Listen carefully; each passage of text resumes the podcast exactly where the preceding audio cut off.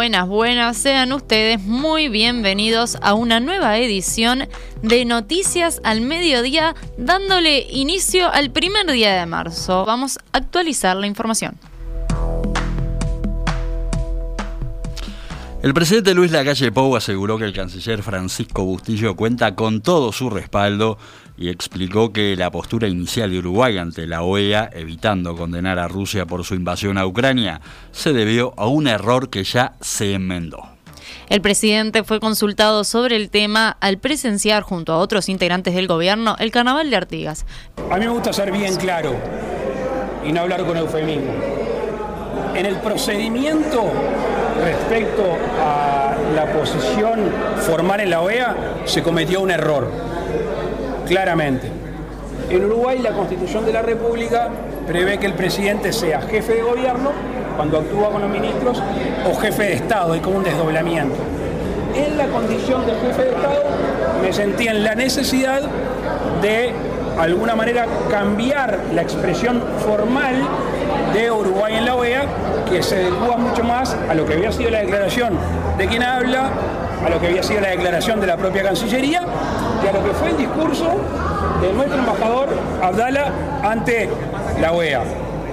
Por lo cual, insisto, o resumo, se cometió un error y se enmendó. Bueno, a propósito de este tema, el ex embajador uruguayo ante Naciones Unidas, Selvio Rosselli, consideró que los titubeos, así los llamó de la Cancillería, en torno justamente al posicionamiento sobre Ucrania en la OEA, dejaron muy mal parado a Uruguay en la escena internacional.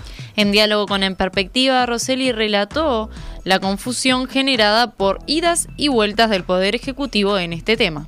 Creo que somos muchos los que estamos bastante confundidos con estos ides y venires entre, entre la Cancillería, este, la Presidencia de la República y las marchas y contramarchas. Este, es bastante eh, triste, pero, es, muy confuso, muy, muy confuso.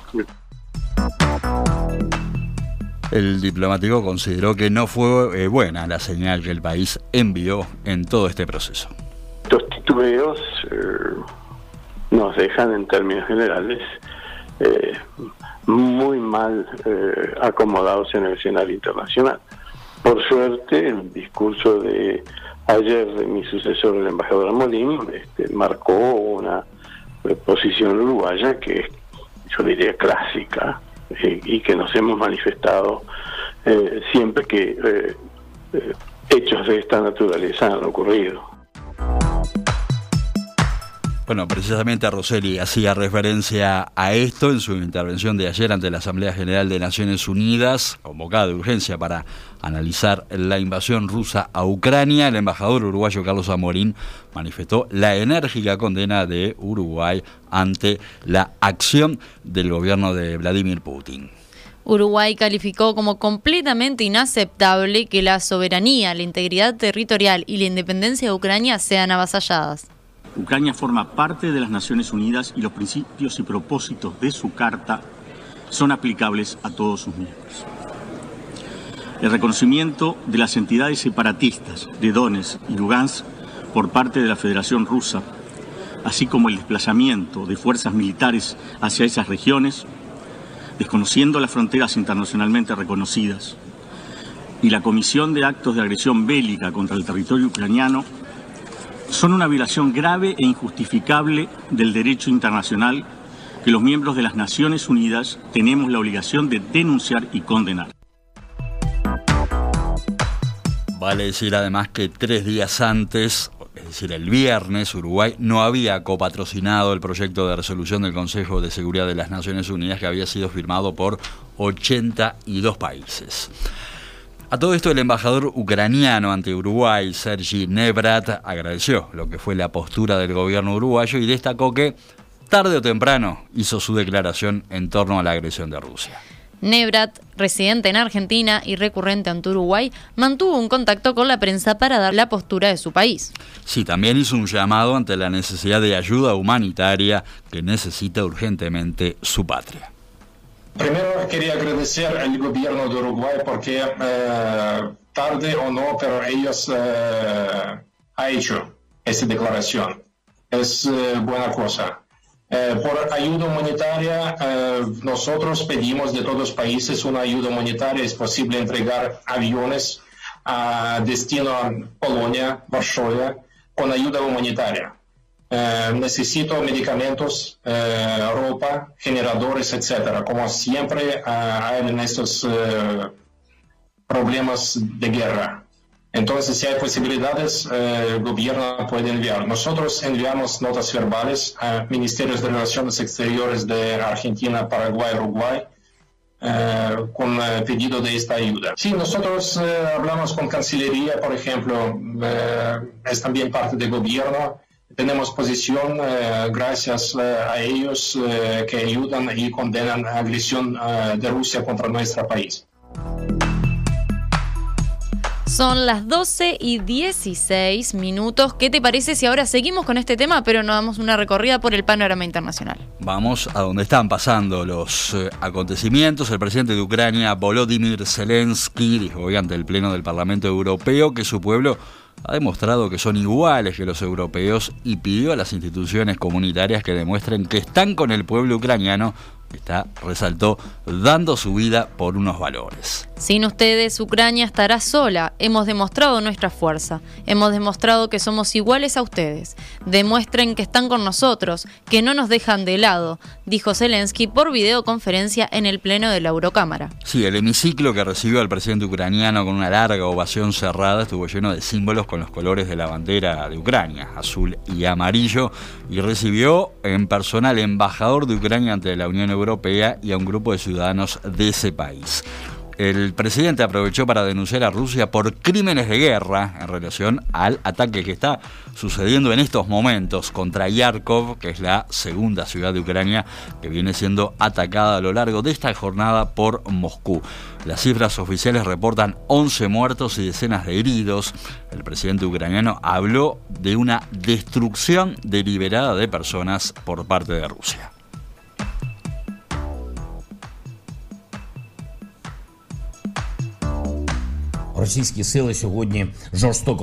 Hoy las fuerzas rusas dispararon brutalmente contra Yarkov. Es un crimen de guerra en una ciudad pacífica sin instalaciones militares. Nadie en el mundo lo perdonará por matar a pacíficos ucranianos, dijo Zelensky. Vale decir que Zelensky logró el apoyo del Parlamento Europeo para su ansiado ingreso de Ucrania en la Unión Europea. Al tiempo que bombardean Yarkov, bueno, los rusos avanzan en dirección a Kiev, la capital de Ucrania, en una columna de blindados que según eh, fotos satelitales eh, se extiende a lo largo de 64 kilómetros. Por su parte, ¿qué pasó con Rusia? Bueno, Rusia dijo que va a atacar las infraestructuras, llamó, lo llamó las infraestructuras de servicios de seguridad ucranianos en Kiev e instó a los civiles que viven en las zonas a evacuar. El argumento de Moscú, según el vocero del Ministerio de Defensa, es detener los ataques informáticos contra Rusia. Sí, así se anunciaron ataques con armas de alta precisión contra infraestructuras eh, tecnológicas del Servicio de Seguridad y con lo que Moscú llamó el centro principal de la unidad de operaciones psicológicas por parte de Kiev. Y ahora nos vamos hasta China. ¿Qué sucedió ahí? El ministro de Relaciones Exteriores llamó hoy a su homólogo ucraniano e instó a una resolución del conflicto mediante la negociación. Esto lo informó un medio estatal chino en un equilibrio diplomático que viene llevando a cabo el gobierno de Pekín recordemos, aliado de Moscú ante la invasión rusa. El ministro Wang Yi dijo a Dimitro Kuleva que Pekín lamenta profundamente este conflicto que ha estallado entre Ucrania y Rusia y presta extrema atención al dolor que sufren los civiles, informó a través de la cadena estatal. El responsable chino instó a los dos países a encontrar una forma de resolver el problema mediante las negociaciones, según agregó la misma fuente. Son las 12 horas con 20 minutos. ¿Qué te parece si volvemos al Uruguay y damos una vuelta por el panorama nacional? Vamos con otros temas porque el presidente de la calle Pou adjudicó el incremento de los combustibles que cobró vigencia, recordemos, en la jornada de hoy, a la escalada en el precio internacional del petróleo, producto, dijo, de justamente el conflicto entre Rusia y Ucrania. Consultado en Artigas, remarcó la volatilidad del mercado por la situación mundial y advirtió que no va quedando mucha espalda para sostener los precios de los combustibles. Para algunas cosas que de alguna manera nosotros producimos, que son alimentos, y también disparó el precio de los combustibles. La UCEA, que es la que recomienda en base a los precios internacionales el aumento, recomendó aumentos del gasoil y de las naftas y nosotros, porque todavía ANCAP tiene capacidad financiera, porque todavía la situación está muy volátil, decidimos un aumento de la mitad o menos de la mitad de lo que se sugería por parte de la UCEA. Bueno, los argumentos de la calle Pou fueron rebatidos por el presidente del, Frente Amplio, Fernando Pereira, que cuestionó la suba de los combustibles. En rueda de prensa, Pereira rechazó que el incremento sea por la guerra entre Rusia y Ucrania, ya que el crudo se compra por anticipado. A la oposición no, a quienes, a quienes tienen que cargar combustible, a quienes tienen que producir en el Uruguay, a quienes les prometieron que no iba a haber aumentos de combustibles, a quienes les dijeron que no iba a haber transferencias de las empresas públicas al gobierno central, y se multiplicó por tres las transferencias de la UTE. A esa gente seguro que le cae mal. Cuando nosotros decíamos el precio de paridad de importaciones va a traer dificultades en, el precio, en la fijación del precio de combustible y lo iba a pagar la gente, hoy quedó más que claro. ¿no? ¿Y cómo fue que cambió el precio de los combustibles? Bueno, vamos a recordar, el precio aumentó 2% desde esta medianoche por decreto del Poder Ejecutivo.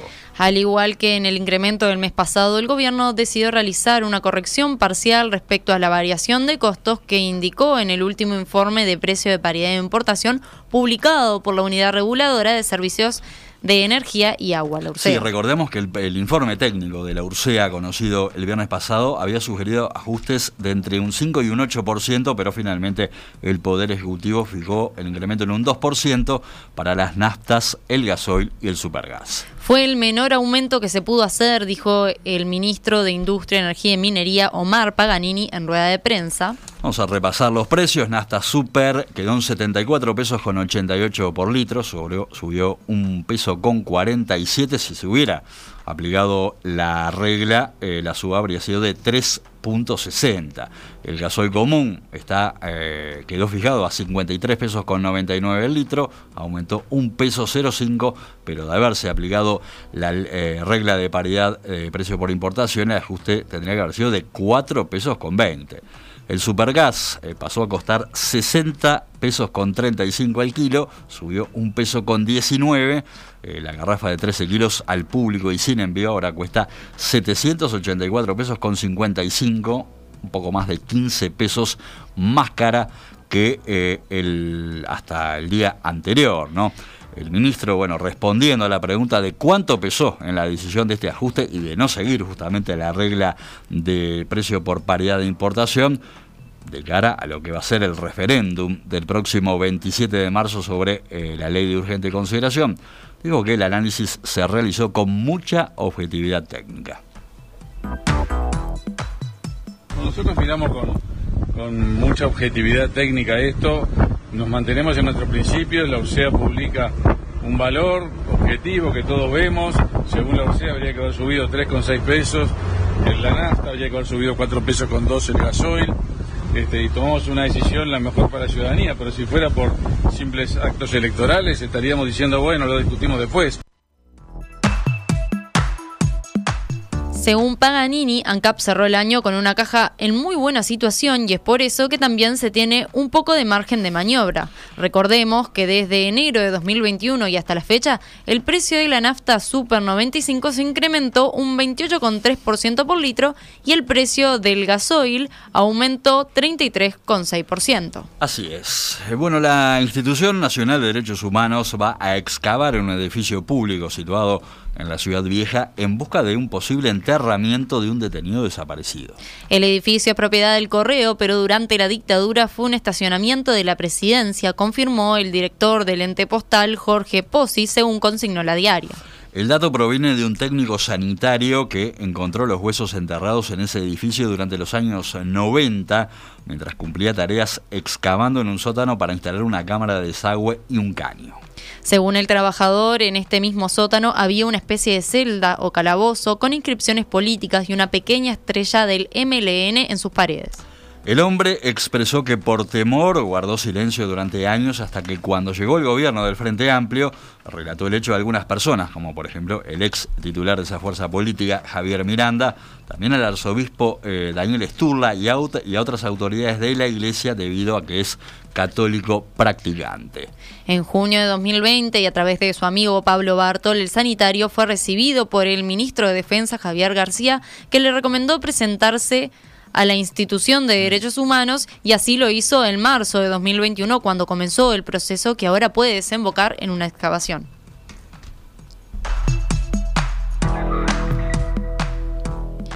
Y ahora sí, eh, les recordamos la cotización del dólar, que si bien en la jornada de ayer y en la de hoy no hay operativa bancaria por los feriados de carnaval, el viernes el dólar cerró en pizarra a 41,25 a la compra y a 43,85 a la venta.